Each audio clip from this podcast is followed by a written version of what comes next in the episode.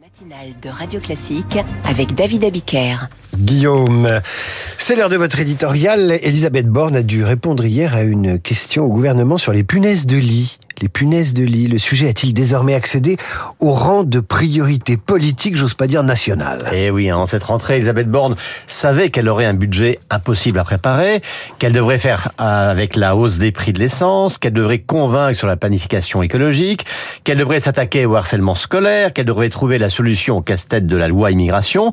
Mais encore à la veille de ce week-end, elle n'imaginait pas que les punaises de lit seraient aussi un dossier qui remonterait jusqu'à Matignon et sur lequel elle aurait des comptes à rendre devant la représentation nationale.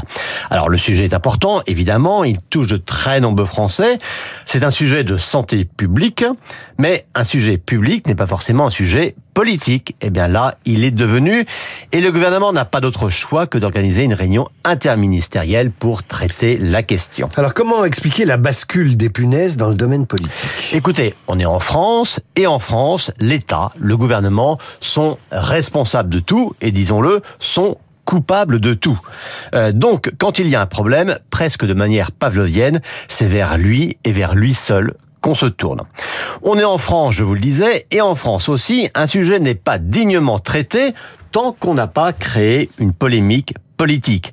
Bah, ça a commencé hein, avec notre confrère Pascal Pro qui a posé la question du lien entre euh, du lien éventuel hein, entre l'immigration, la misère sanitaire qui pouvait en découler et les punaises du lit. Bon, déjà apparemment poser la question c'était déjà trop.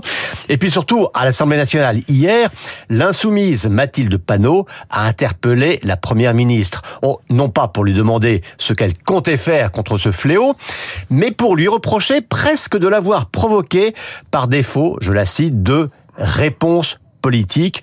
Une réponse politique aux punaises de lit, il fallait quand même y penser. Alors faut-il considérer euh, qu'est politique finalement ce qui touche à la vie quotidienne des Français? Ben, Les citoyens en effet semblent ne plus attendre de leurs dirigeants une appréhension des grandes questions du monde. Regardez par exemple l'indifférence pour le sort des Arméniens du Haut-Karabakh, ou ne plus attendre non plus une vision globale sur le cap à donner au pays, mais tout simplement une réponse, une réponse immédiate à tous les problèmes de vie quotidienne, de vie concrète des gens.